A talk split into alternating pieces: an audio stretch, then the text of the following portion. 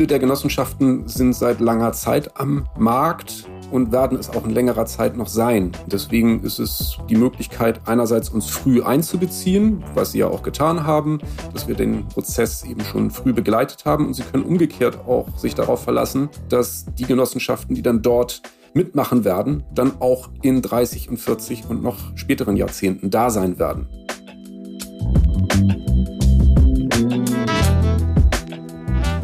Hallo und ein herzliches Willkommen zu einer weiteren Folge unseres Podcasts Hallo Hamburg Stadt neu bauen. Mein Name ist Karin Pein und ich bin die Geschäftsführerin der IBA Hamburg und heute begrüße ich Marco Lohmann, Geschäftsführer und Vorstand der Baugenossenschaft Bergedorf Bille. Hallo Herr Lohmann. Hallo Frau Pein, ich freue mich heute dabei zu sein. Ich freue mich, dass Sie zugesagt haben. Wir haben ja schon seit mehreren Jahren miteinander zu tun, beziehungsweise begegnen uns bei vielen Veranstaltungen und haben auch schon das ein oder andere Thema intensiv diskutiert. Und tatsächlich sind Sie heute, finde ich, auch nochmal ein richtig gutes Puzzlestück in unserem Podcast, weil Sie der erste Vertreter der Wohnungswirtschaft sind. Und das ist ja ein heißes Thema zurzeit. Nicht nur in Hamburg, sondern ja bundesweit. In der Vorbereitung auf den Podcast habe ich wieder was Neues gelernt. Unsere Gäste werden ja ausgespäht im Vorfeld, aber es geht gar nicht um sie persönlich, sondern ich habe gelernt, dass das Genossenschaftsprinzip ja sogar von der UNESCO auf die Liste des immateriellen Kulturerbes in Deutschland gesetzt wurde. Das war mir tatsächlich neu. Das ist ja echt was ganz Besonderes. Vielleicht können Sie deshalb eingangs einfach nochmal die Idee der Wohnungsbaugenossenschaften erläutern. Gerne. Also ja, wir waren auch tatsächlich sehr begeistert, dass das seinerzeit durch diese Erklärung zum immateriellen Weltkulturerbe halt auch nochmal gewürdigt wurde. Was ist eigentlich das Prinzip von Genossenschaften? Denn es ist eigentlich ein sehr altes Prinzip, das es schon seit weit über 100 Jahren gibt, aber das nicht immer so präsent ist. Und es ist zwar alt, aber unseres Erachtens immer noch sehr modern, denn es steckt dahinter ja die Idee, dass sich die Mitglieder, die sich zu einer Genossenschaft zusammenfinden, selbst helfen, weil sie es damals als Genossenschaften gegründet wurden, halt schwer hatten, eine Wohnung überhaupt zu finden, Wohnung überhaupt gebaut zu bekommen, die für diese jeweilige Zielgruppe gedacht war. Und aus diesem Prinzip ist bis heute etwas, was ähm, einen großen Nutzen stiftet. Nicht nur für die Menschen, die da drin sind, sondern das auch eine positive ausstrahlende Wirkung auf das Umfeld, auf die Quartiere, wo zum Beispiel Wohnungsbaugenossenschaften dann tätig sind. Und dieses Selbsthilfeprinzip, die Übernahme der Verantwortung von Menschen, die sich da in dieser in so einer Genossenschaft zusammenfinden. Ja, das ist eben halt sehr prägend und deswegen freuen wir uns sehr, dass das halt auch so gewürdigt wurde. Und das haben wir auch zum Thema gemacht mit unseren Mitgliedern, das nochmal diese Sensibilität zu erhöhen, das Bewusstsein zu erhöhen, welche Kraft da drin steckt. Und das Besondere ist doch eigentlich, dass die Mieter auch Eigentümer sind ne? und, und sich ja auch einkaufen in diese Gemeinschaft. Damit auch Mitspracherechte haben. Ne? Genau, also jedes Mitglied hat eine Stimme. Und da ist ein sehr starkes demokratisches Prinzip eben halt drin. Es ist im Übrigen auch unabhängig davon, ob jemand da 1000 Euro Anteile hält oder 4000 Euro oder irgendeine andere Zahl. Eine Stimme für jedes Mitglied. Und es wählen diese Mitglieder eben die Organe. Entweder gibt es eine Generalversammlung oder sie wählen Vertreterinnen und Vertreter, die dann den Aufsichtsrat wählen. Dadurch wird dann der Vorstand bestimmt und jedes Jahr wird äh, Jahresabschluss oder andere wichtige Entscheidungen von neuen Wahlen eben von dem Kreis der Mitglieder mitbestimmt. Und diese Selbstbestimmung und deswegen auch die Übernahme von Verantwortung, die ist halt sehr prägend und ja, sehr direkt. Und die Bergedorf Bille, hat die noch Besonderheiten im, im Konglomerat der Hamburger Baugenossenschaften? Vielleicht könnten Sie noch mal ein bisschen was über die Identifikation der Bergedorf Bille sagen. Gerne. Also in Hamburg selbst gibt es über 40 Genossenschaften. Deswegen ist Hamburg durchaus ein Standort, wo viele Wohnungsbaugenossenschaften aktiv sind. Viele haben so ihre eigenen äh, Regionen, wo sie entstanden sind. So auch die Bergedorf-Bille, wie der Name sagt, eben halt in äh, den Quartieren entstanden. Und jede Genossenschaft hat auch so ihre eigenen Traditionen. Bei der gemeinnützigen Baugenossenschaft Bergedorf-Bille sind wir zum Beispiel die einzige, die sich nach dem Fortfall der Wohnungsgemeinnützigkeit 1990 weiterhin den Prinzipien dieser Gemeinnützigkeit verpflichtet und deswegen einige Einschränkungen, aber auch einige Selbstverpflichtungen mit übernommen haben, was eben bei anderen Genossenschaften so nicht der Fall ist. Das ist der eine Baustein oder wir haben eine Spareinrichtung, mit der unsere Mitglieder selbst an der Finanzierung auch von Neubauprojekten oder Modernisierungsprojekten teilhaben können. Das gibt es auch nur ganz selten. in Hamburg oder auch in Deutschland. Können Sie noch mal was zu, also wie groß sind Sie, so ein paar Kerndaten sagen und sind Sie ausschließlich im Bergedorf? Sie haben sich doch auch schon ein bisschen weiter vorgearbeitet, oder? Genau, also die Urzellen sind sicherlich in Bergedorf gewesen, aber auch schon Mitte der 50er Jahre hat sich die Genossenschaft am Wiederaufbau in Hamm-Horn beteiligt und ist dadurch eben halt auf der Achse heutzutage zwischen Geesthacht, das war sozusagen eine Entwicklung, wo wir mal raus aus Hamburg gegangen sind, und auf der Hamburger Seite eben bis in die Hafen City oder St. Pauli, wo wir ein Quartier haben. Und auf der Achse, da ist die Genossenschaft eben stark vertreten, hat inzwischen fast 9500 Wohnungen und 24.000 Mitglieder, die da drin sind. Das ist eine Zahl, die deutlich höher ist als die Zahl der Wohnungen.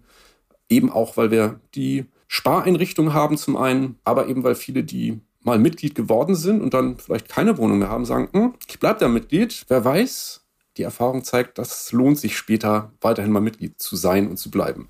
Und viele melden ja auch als erstes ihre Kinder an. Ne? Mein Sohn wurde zuerst beim HSV angemeldet, ohne dass ich da überhaupt Mitspracherecht hatte. Und andere machen das in der Genossenschaft. Ne? Auch ja. nicht schlecht.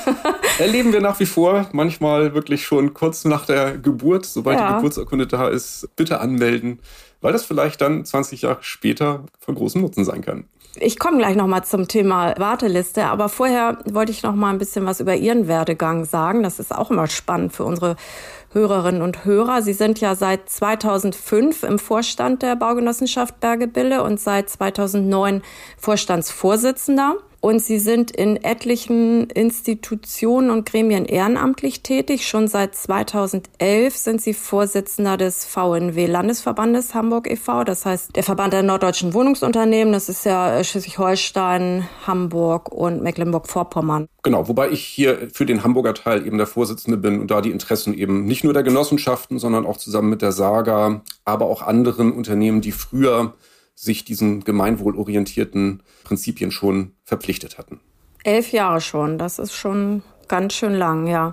Dann haben Sie ja eine eigene Stiftung, da wollen wir nachher nochmal nachfragen. Sie sind im Sozialträger Sprungbrett e.V. und in der Investitions- und Förderbank Hamburg aktiv. Da haben Sie ganz schön viel um die Ohren, wenn ich das mal so sagen darf. Wie war denn Ihr beruflicher Weg bis zum Vorstand der Baugenossenschaft? Was haben Sie denn vorher gemacht? Oder, oder sind Sie quasi auch reingeboren in die Genossenschaft?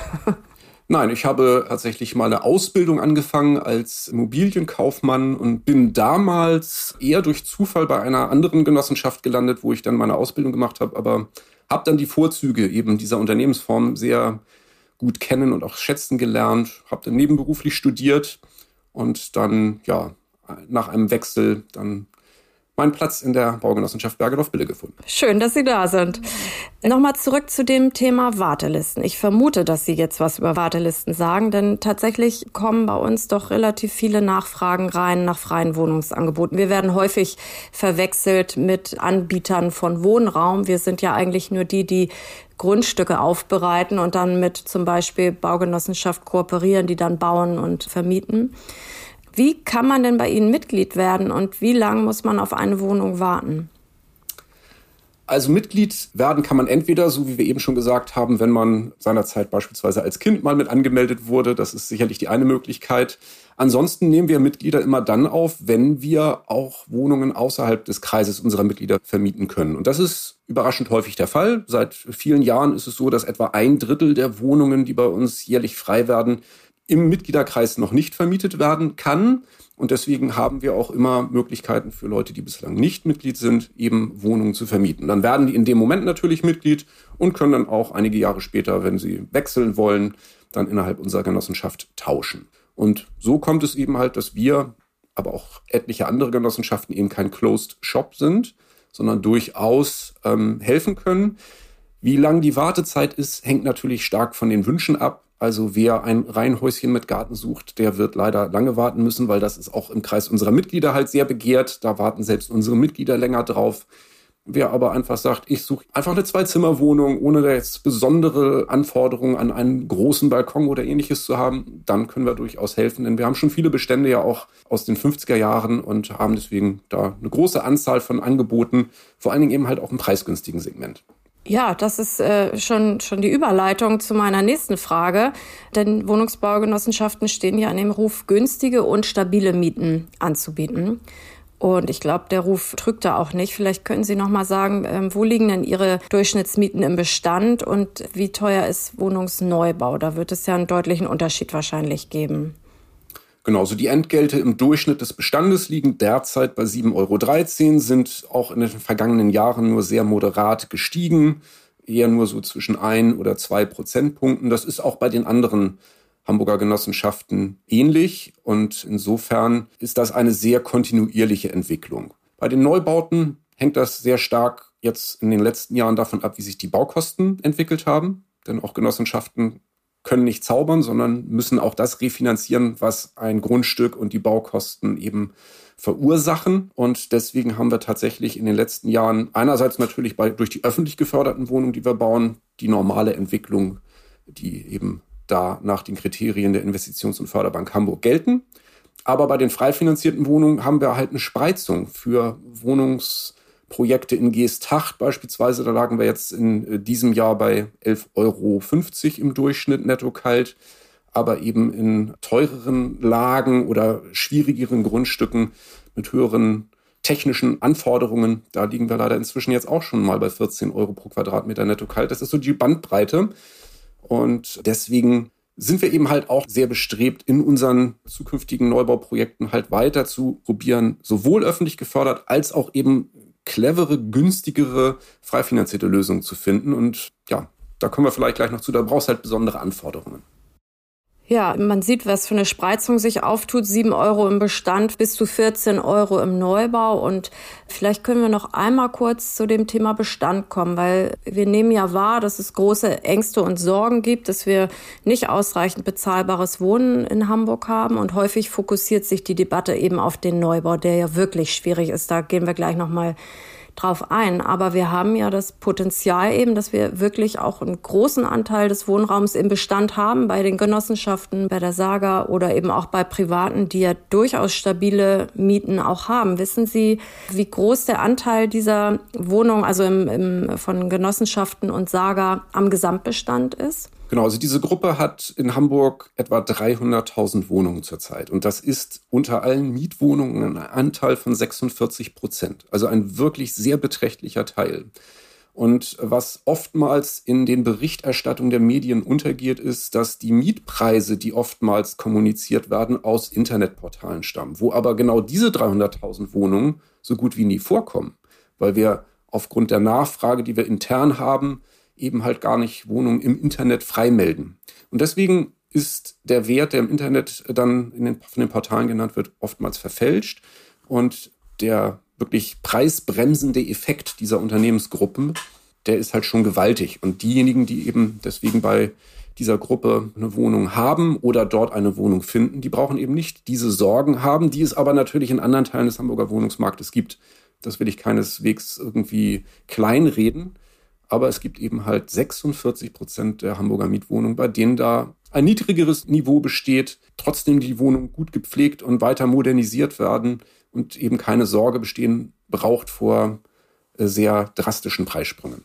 Ja, ich finde, das ist eine absolut wichtige Nachricht und Botschaft, auch Faktenwissen, um das ein bisschen einzuordnen. Aber trotzdem haben wir natürlich eine wirklich schwierige Situation am Markt jetzt. Vor zwei Wochen waren wir zusammen beim Wohngipfel auf Einladung der Senatorin Dr. Stapelfeld. Sie selber über den VNW hatten letzte Woche eine Veranstaltung und es ist völlig klar, dass wir mit immensen Preissteigerungen im Wohnungsneubau oder überhaupt im Neubau zu tun haben. Wir haben Lieferschwierigkeiten, Material ist schlicht nicht verfügbar und wenn es da ist, dann sehr teuer. Wir haben Fachkräftemangel.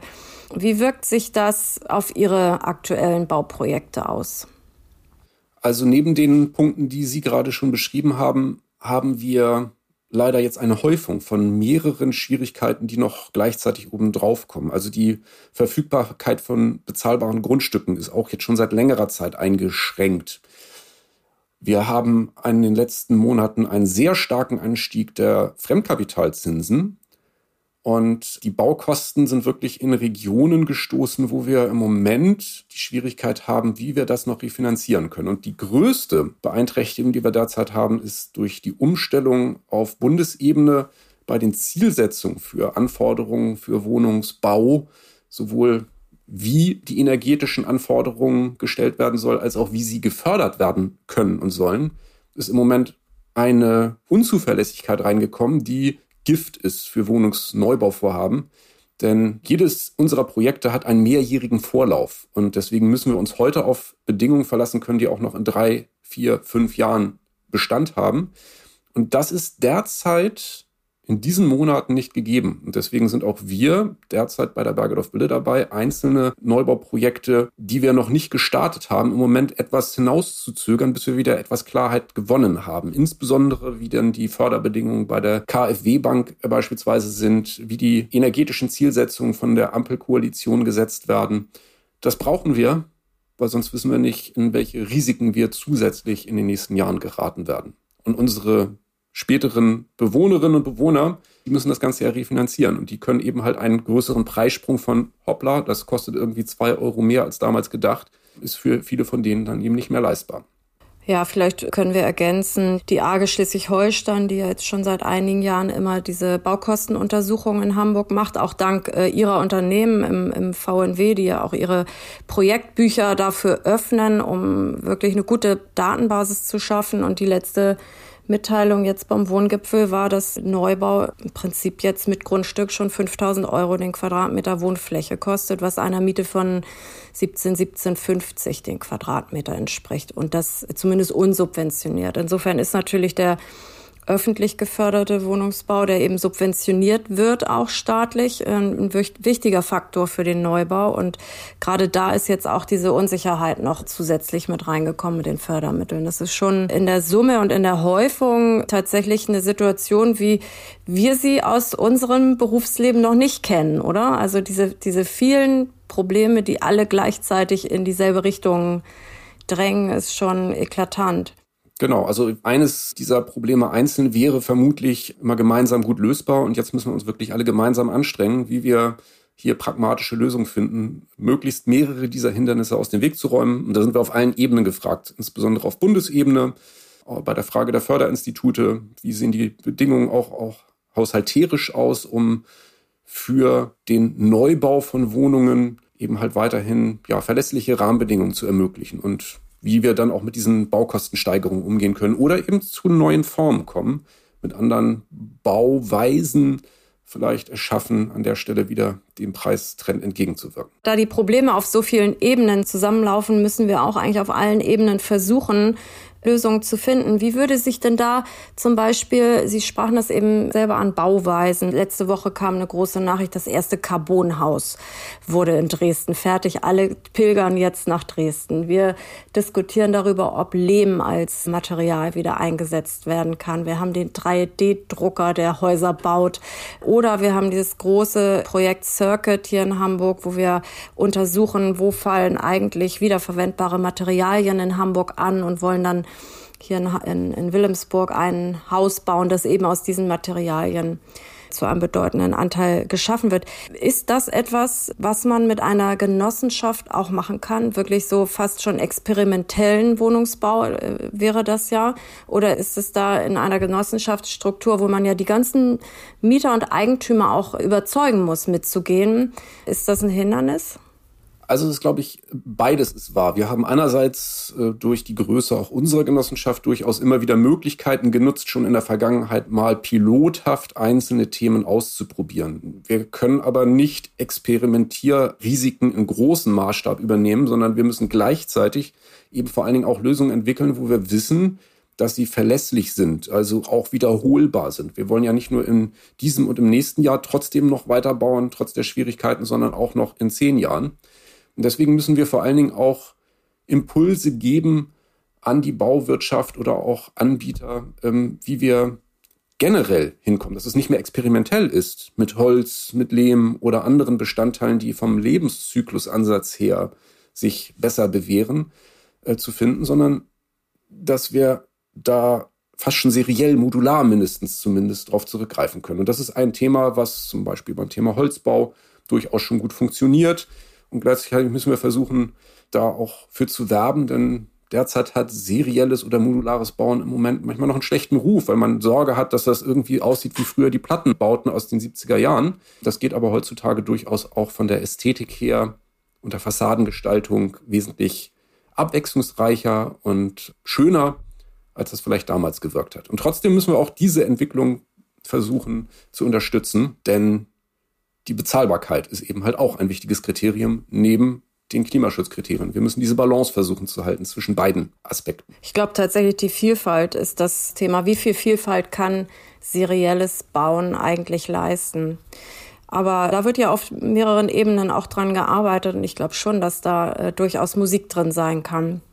Ich würde gerne nochmal auf das Thema Corona kommen, denn also wir haben ja neben diesen Trends, die jetzt so sehr das Bauen verkomplizieren, haben wir ja aber auch äh, diese Megatrends oder Themen, die ja eigentlich gesellschaftliche Umschwünge auch sind. Und Corona hat ja, finde ich, nochmal, also ich meine jetzt so das Mobilitätsverhalten, die Nachhaltigkeitsdebatte und sowas. Äh, wie arbeiten wir eigentlich in Zukunft? Und das hat Corona ja unglaublich beschleunigt in einigen Teilen. Sehen Sie eigentlich, dass Corona Auswirkungen auf die Gestaltung von, von Neubauten im Wohnungsbau hat oder also Beispiel brauchen wir geänderte Grundrisse, weil wir jetzt äh, stärker im Homeoffice arbeiten. Homeoffice wird ja als Teil äh, bleiben, sicherlich nicht fünf Tage die Woche, aber eigentlich schwenken ja alle Unternehmen um, dass sie Homeoffice regelhaft einsetzen auch und äh, wir zum Beispiel hier auf dem IBA-Doc wären ansonsten auch überbucht. Also mittlerweile müssen wir das sogar machen und es wird, also es ist ein guter Deal zwischen, zwischen allen Beteiligten.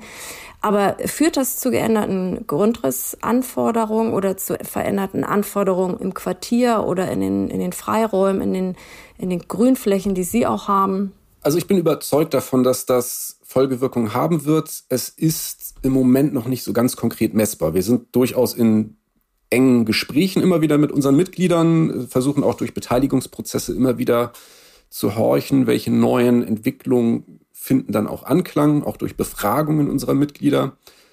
Was wir am stärksten wahrgenommen haben, ist, dass die Bereitschaft und das ernsthafte Interesse an gemeinschaftlicheren Wohnformen gestiegen ist in dieser Zeit, weil auch durch die Phasen der Einsamkeit, die in der Corona-Pandemie ja einzelne Bevölkerungsgruppen ja belastet hat, ist da das Interesse vielleicht jetzt größer als noch äh, früher in ja, Wohngemeinschaften, Hausgemeinschaften oder auch Clusterwohnprojekten mal zu denken.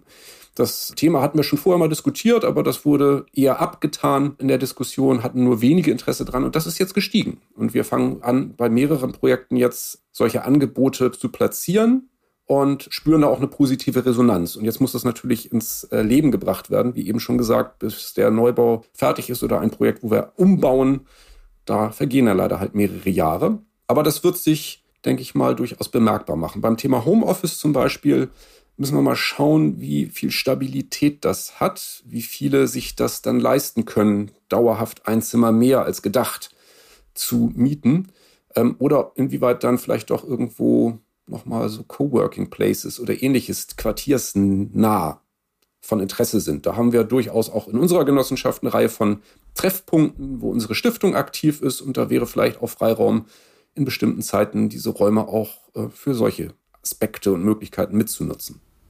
Hm, ist ja auch die Frage, ob man überhaupt ein zusätzliches Zimmer braucht oder ob man quasi im, im Schlafzimmer noch eine Arbeitsecke hat, die, die wirklich so funktional ist, dass äh, da auch die Kamera an sein darf und man nicht das Bett sieht zum Beispiel. Muss ja vielleicht tatsächlich gar nicht das äh, Zimmer sein, aber dieses Coworking im Quartier, das, glaube ich, könnte wirklich interessant sein. Und das hat ja auch wieder einen Gemeinschaftsaspekt.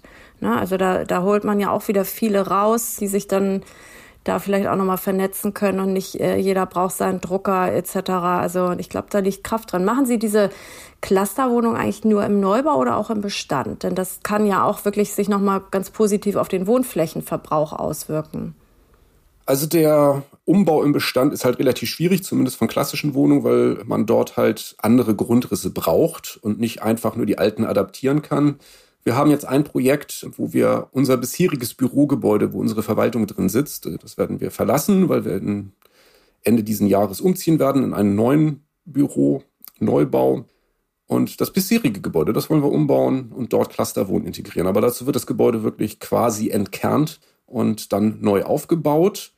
Und das ist eben halt die Schwierigkeit bei Clusterwohnen. Da brauchen wir eben halt äh, ja andere Grundrisstypologien und äh, die sind leichter eben im Neubau oder Umbau dann zu realisieren. Aber ich bin halt gespannt, wie das angenommen wird. Denn wir müssen ja auch auf die Drittverwendungsfähigkeit achten im Sinne von, was ist, wenn diese Wohnformen in 20 Jahren irgendwie nicht sich bewährt haben sollten, dass wir sie dann auch durch leichte Modifikationen wieder zu normaleren Wohnungstypen vielleicht anpassen können. Aber es sind jetzt erstmal ein paar wenige Projekte und ich bin sehr zuversichtlich, dass die dann auch Anklang finden werden. Wie gesagt, die Nachfrage danach steigt unseres Erachtens. Mhm. Nun befinden wir uns ja alle mitten in der Mobilitätswende. Spüren Sie das schon bei Ihren Genossenschaftsmitgliedern? Spüren Sie, dass es andere Mobilitätsformen gibt oder ist das Auto immer noch zentral? Merken Sie irgendwie was bei der Zunahme von Fahrrädern und neuen Ansprüchen an Fahrradabstellplätze? Ja, auch diese Diskussion hat durchaus jetzt in den vergangenen Monaten nochmal an Fahrt aufgenommen. Wir haben ja viele unserer Quartiere eher am Stadtrand Hamburgs, sodass dort Angebote wie Carsharing es deutlich schwerer haben. Wir machen da seit Jahren immer wieder Pilotprojekte und einige laufen jetzt so in den letzten zwei Jahren gut an, hatten es aber zuvor sehr schwer, weil es halt eben auch Menschen am Stadtrand gibt, die sagen, ohne mein Auto komme ich nicht ausreichend klar. Aber das verändert sich gerade. Und wir merken, dass wir schon seit Jahren durch unsere Angebote von beispielsweise oberirdischen Fahrradabstellmöglichkeiten, Fahrradboxen, die wir mitvermieten, es den Leuten leichter machen, anstatt früher das Fahrrad aus dem Keller hochzuhieven, äh, dass sie das jetzt eben halt häufiger benutzen und auch die Bereitschaft eben zugenommen hat, mal Sharing-Angebote auszuprobieren, auch von Fahrrädern, vielleicht auch Lastenrädern mehr und mehr. Und ja, das Thema Parkplatz wird sicherlich nochmal eine spannende Diskussion auslösen, denn wir sind derzeit auch dabei, die Preise für die Stellplätze nochmal anzuheben. Denn wir sind der Auffassung, die Mieter von Stellplätzen müssen das bezahlen, was es kostet. Und das ist gerade bei den Neubauten in den Tiefgaragen eben halt stärker gestiegen, ebenso. Und wer jetzt heutzutage eben halt in einem Neubau für 120 oder 150 Euro einen Stellplatz mietet, sagt sich, oh, dann überlege ich mir das doch nochmal, ob ich mein Mobilitätsverhalten verändere und dann doch den Carsharing-Dienst vor der Haustür nutze. Also was wir in den ganzen Podcasts hier so rausgearbeitet haben, ist, dass wir halt einfach einen erhöhten Flächenanspruch im Moment haben. Also die Verkehrswende führt eben nicht dazu, dass wir jetzt was anbieten und deshalb sofort woanders Fläche frei wird. Wir brauchen viel mehr Fläche für alternative Angebote. Überall stehen die Roller rum. Wir brauchen wirklich viele und gute Fahrradabstellmöglichkeiten. Aber das bedeutet nicht, dass jeder sofort auf sein Auto verzichtet und auf Sharing-Fahrzeuge ausweicht oder so. Ich glaube, wir werden einfach ein paar Jahre haben, wo wir parallel einen erhöhten Flächenanspruch haben, bis wir wirklich reduzieren können. Also bis wir wirklich eine Abnahme von PKWs in Hamburg haben. Obwohl ja jetzt die Trendwende gerade war. Ne? Das erste Jahr, wo wir weniger Zulassungen haben, das ist doch auch mal ein Erfolg. Mal gucken, wie das weitergeht. Herr Luhmann, Sie äh, binden ja Ihre Mitglieder immer sehr intensiv ein. Sie haben ja auch so Gesprächsreihen für interessierte Mitglieder. Und vielleicht können Sie mal äh, sagen, was haben Sie da so für Themen? Im letzten Jahr waren ja gerade diese besonderen Wohnformen, glaube ich, im Fokus. Und zu welchen Ergebnissen kommen Sie da oder Erkenntnissen? Müssen ja auch nicht nur Ergebnisse sein. Und werden da eigentlich auch Konflikte deutlich in so einer Genossenschaft? Ja, also wir haben regelmäßig Gesprächsreihen in diesem Jahr mit Schwerpunkt auf Klimaschutzthemen, die ja auch äh, uns nochmal vor besondere zusätzliche Herausforderungen stellen. Und Im vergangenen Jahr hatten wir eben halt den Fokus auf gemeinschaftliche Wohnformen. Vor allen Dingen deshalb, weil viel Unklarheit häufig da ist. Was ist denn der Unterschied zwischen einer Wohngemeinschaft und einer Hausgemeinschaft? Was heißt eigentlich Clusterwohnen? Oder was ist dann der Unterschied zu einer Wohnpflegegemeinschaft? Das alles sind Begriffe, wo andere Details hinterstecken und die erstmal erklärungsbedürftig sind. In den Gesprächen hören wir dann aber oftmals toll, dass ihr sowas mit uns diskutiert. Zweitens toll, dass wir sowas auch in den nächsten Jahren jetzt nach und nach ausprobieren können in einigen Projekten. Und natürlich sind aber auch dann ja Konflikte in Sicht, die geklärt werden müssen. Beispielsweise gibt es ja auch schon aus der Vergangenheit Baugruppen, die gerne sehr individuell den Grundriss in einem solchen Neubau für sich alleine bestimmen möchten. Und wir stehen in der Verantwortung als Genossenschaft, dort Lösungen zu finden, die auch in 10 und in 20 und in 30 Jahren noch gut funktionieren. Und deswegen wir andere Formen von Aushandlungsprozessen finden müssen, die eben nicht nur auf die einzelne Person, die am Anfang dieses Modell nutzen möchte, beeinflussen darf, sondern auch wir mit beeinflussen müssen. Und das sind so gemeinsame Leitplanken, die wir finden müssen. Die sind erstmal auszuhandeln, aber es funktioniert. Und auch da kommen die Mitglieder gut mit klar und haben Lust eben halt daran mitzuwirken. Deswegen bin ich da sehr zuversichtlich, dass das für die Zukunft auch gelingen wird, auch mit solchen Themen Impulse auch in weiteren Quartieren noch zu setzen. Die Bergedorf-Bille steht ja auch für lebenslanges Wohnen im Quartier. Was genau meinen Sie? Wie definieren Sie das? Also kann, kann ich im Alter zum Beispiel von einer größeren, vielleicht auch in eine kleinere, dafür barrierefreie Wohnung umziehen oder haben Sie eine Tauschbörse? Ich, was ich immer höre, läuft das nur ganz, ganz schwierig, diese Tauschbörsen. Und wie läuft das bei der Bergedorf-Bille, wenn man sich verändern will?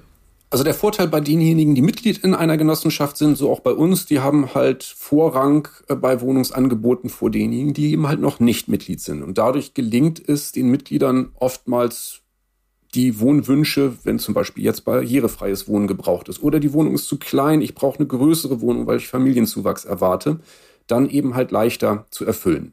Zum Beispiel werden auch große Wohnungen, wenn die dann frei werden, vorrangig bei uns an Familien mit minderjährigen Kindern vermietet, um die nicht zu blockieren von anderen, die sich das nur leisten können. Und dadurch gelingt es eben relativ gut, diese Anpassung an veränderte Lebensbedarfe im Lebensverlauf einfach zu ermöglichen. Und wir haben auch Angebote von Betreuten und Servicewohnen beispielsweise bei uns im Paket mit drin. Wir haben auch eine Kooperation noch mit einer Pflegeeinrichtung, sodass wir wirklich für unterschiedliche Lebensphasen immer wieder Angebote vermitteln können.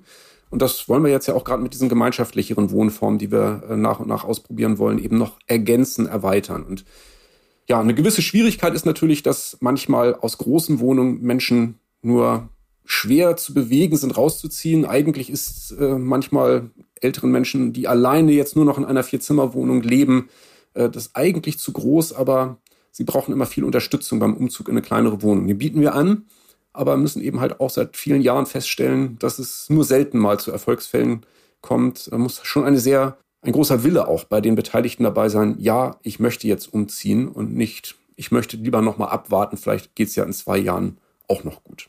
Ein sensibles Thema, an dem wir aber weiter dranbleiben, aber das eben halt auch nicht ganz leicht zu lösen ist, wie das manchmal daher gesagt ist. Die sollen mal schnell ausziehen aus der großen Wohnung, dann haben wir ganz viel Platz gewonnen ja, da liegt ein großes Potenzial, aber das ist nicht einfach zu heben und man kann ja auch nicht so in, in die Privatrechte eingreifen. Also da ist viel Überzeugungsarbeit wahrscheinlich nötig.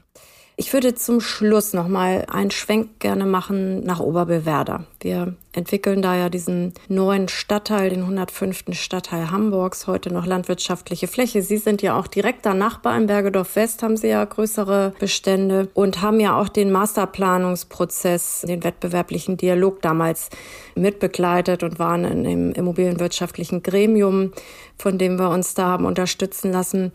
Welche Erinnerungen haben Sie an diesen Prozess? Also ich habe mich sehr über diese frühen Beteiligungsformate gefreut, die es eben ermöglicht haben, dass aus ganz unterschiedlichen Perspektiven, auch aus der Perspektive von Bürgerinnen und Bürgern, die in dem Quartier, im Umfeld irgendwo leben, eben halt ähm, verschiedene Anforderungen zusammengebracht werden konnten und dass sehr, sehr vieles davon eben jetzt halt auch in den weiteren Planungen berücksichtigt wurde. Und genau da steckt, glaube ich, eine große Stärke drin, dass die Grundidee auch der Connected City betrachtet und dann auch realisiert werden soll. Das sage ich nicht ganz uneigennützig, weil natürlich auch unsere Bestände angrenzen, sowohl in Neu-Allermöhe als auch in Bergedorf West eben halt auch ein Interesse daran haben, dass wir da vernünftig andocken, Übergänge in beide Richtungen versuchen hinzubekommen. Ja, da steckt eine große Chance drin, die wir jetzt ja gemeinsam weitertragen müssen wo wir schauen müssen, wie kriegen wir das dann auch realisiert in den nächsten Jahren, die jetzt zum Moment gerade ja noch besonders schwieriger sind, als das vielleicht noch vor fünf, sechs Jahren absehbar war.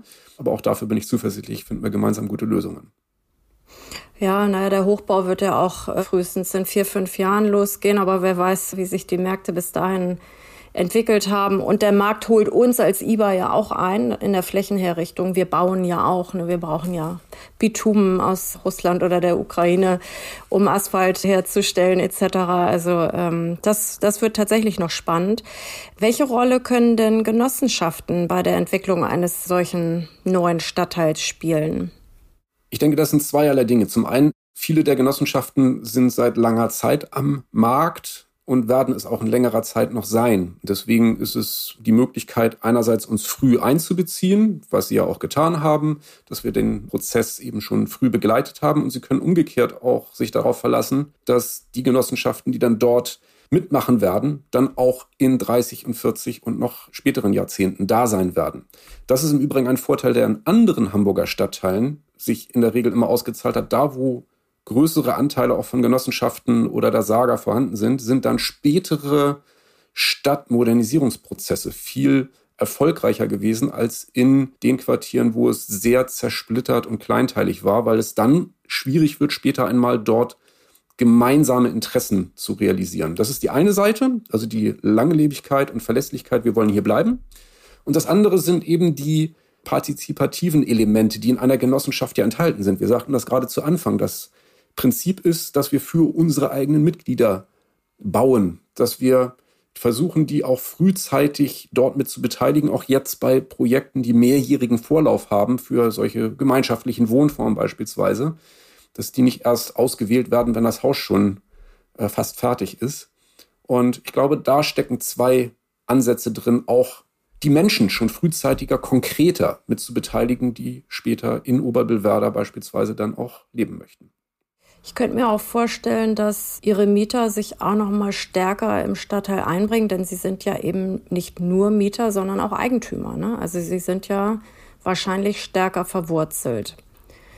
Die Identifikation ist recht hoch, dadurch, dass sie die Mitglieder eben halt wissen, das ist auch meins. Mhm. Und sie bringen sich deswegen auch durchaus in den Gestaltung des Wohnumfeldes halt noch intensiver ein, als das manchmal bei normalen Mieterinnen und Mietern der Fall ist. Auch da gibt es viele, die sich natürlich um ihr Umfeld mitkümmern. Aber bei unserer Genossenschaft ist es halt auch stark ausgeprägt. Da sehen wir öfters halt dann auch die Initiative nochmal Bepflanzungen äh, vor den Häusern, um die Häuser mitzumachen spüren auch die Nachfrage nach so Hochbeeten oder anderen Themen. Das Bewusstsein, Mensch, lass uns mal so Biodiversitätsprojekte noch äh, auch unter Beteiligung der Bewohner im Umfeld stärker ausprobieren. Also das ist die Kraft des gemeinsam, wir machen das mal.